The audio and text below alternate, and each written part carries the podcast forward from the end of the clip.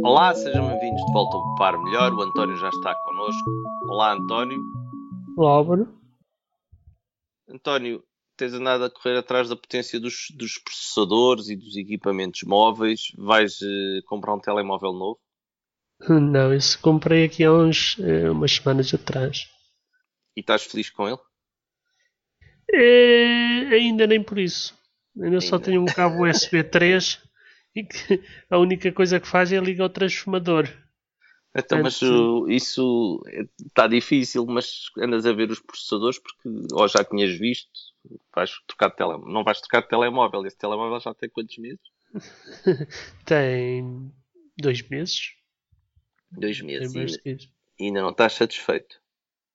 Hum, ainda não estou satisfeito com o telemóvel, não é? Porque basicamente é aquele problema de ter um USB 3 é, mas é preciso dizer que eu só comprei um telemóvel novo porque o outro deixou de funcionar a parte do ecrã, o que é uma coisa assim um bocado chata, não é? Então, o teu telemóvel, foste ver os, a capacidade dos, dos processadores, não foi para trocar de telemóvel, andas a fazer o quê? Basicamente era uma referência que eu já tinha aqui anotado há algum tempo para falar sobre ela.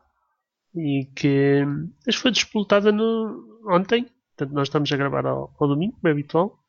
Depois estava a ver um folheto de promoção daqueles equipamentos uh, de uma das super, grandes superfícies e estava assim um bocado, digamos que maravilhado com as promoções envolvendo os uh, processadores i3, o i3, perdão, e o, i5 uh, da Intel. E a pensar que, que realmente já tinha aqui um processadorzinho, assim um bocadinho antigo, tipo uns 5 anos, e que é um bocadinho ainda mais potente que esses todos das promoções. E, e lembrei-me de ver e realmente confirmar que, digamos que em termos de processadores, há uns que são muito baratinhos, há outros que são uh, bastante performance, depois já há aqueles que têm uma boa performance a um preço razoável. São normalmente esses que também aparecem nas, nas promoções. É, então, o que tu estás a dizer é que podemos comprar eh, um processador eh, Core i7 que é pior que um processador Core i5, por exemplo. Exatamente.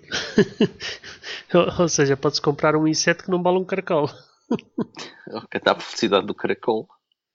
Exatamente, não se vai longe. Não é o caso do teu telemóvel, para não? O telemóvel não, por acaso é relativamente potente, embora nos telemóveis não faça questão e também nos PCs não faço muita questão. Hoje em dia, muitas vezes a memória é mais importante que o CPU propriamente dito mas no, no, telemóvel, o telemóvel que eu tinha anteriormente já, já chegava e sobrava, como eu disse, só mudei porque parte do ecrã deixou de funcionar.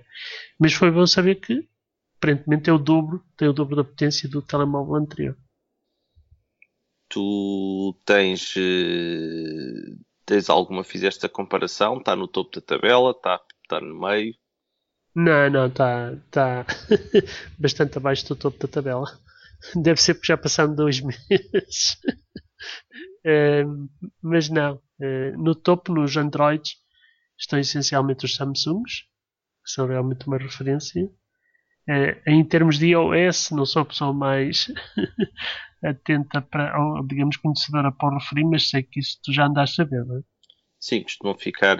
O modelo que vem a seguir é sempre mais rápido.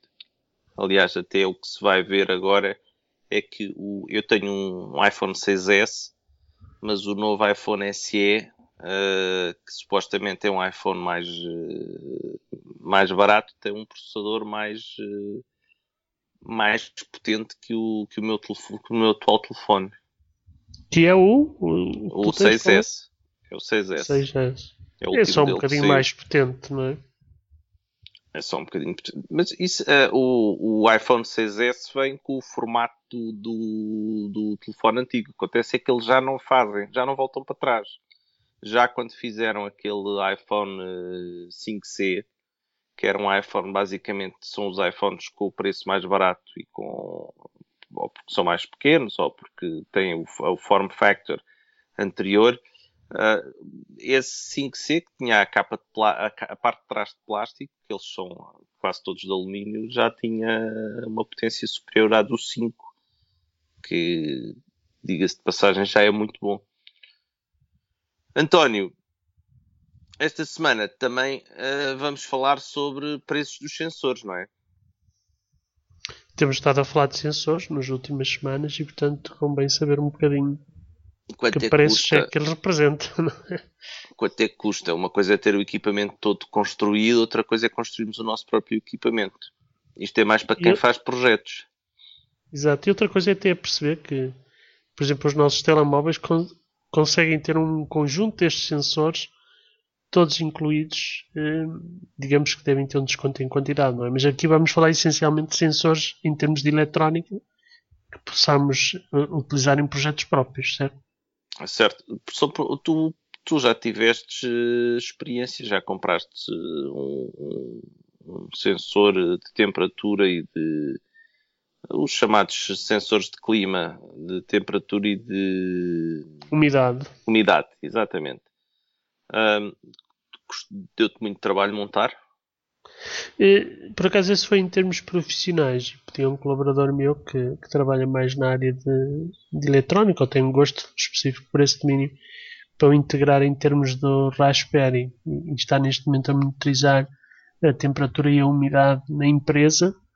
Um, mexe com um dispositivo que é um dispositivo não, um sensor que é em tudo igual àquele que tu estás a experimentar a temperatura e a umidade em tua casa, não é? É, o sensor é igual. O, o sensor IHT é 22, creio eu. Ah, não sei que sensor é que eles puseram no, nos EOTs, mas. É o mesmo, é o mesmo. É o mesmo sensor que tem a temperatura, uh, tem a, a, umidade e neste caso aqui ah, o que nós vamos apresentar é um sensor que tem, a, tem também a pressão atmosférica. Na tabela vamos ver também um sensor para a pressão atmosférica. Isto quando nós vamos fazer uma coisa de raiz e nos, eh, temos, eh, queremos calcular, a ideia é termos aqui uma tabela que nos permita dizer assim, bem, se for fazer um projeto em que construir um equipamento que vai ter um sensor eh, de, sei lá, de peso, mais um de infravermelhos, quanto é que isto me pode custar? Eu vou apresentar os preços que encontrei na internet, o mínimo, preço mínimo, preço máximo e as médias, preços médios do, do, dos equipamentos. Que é para nós conseguirmos, quando queremos fazer, planear qualquer coisa, termos uma ideia. António, tu estás a pensar em comprar mais algo?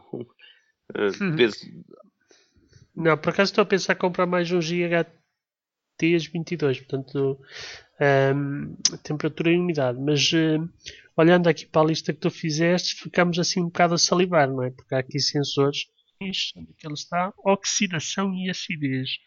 Não estou a ver para que é que eu utilizaria um destes, mas é definitivamente um dos mais caros que está para aqui. É, é, realmente dos mais caros que está. Os de proximidade também acabam por ser um bocado. Mas isso tem a ver com, com os.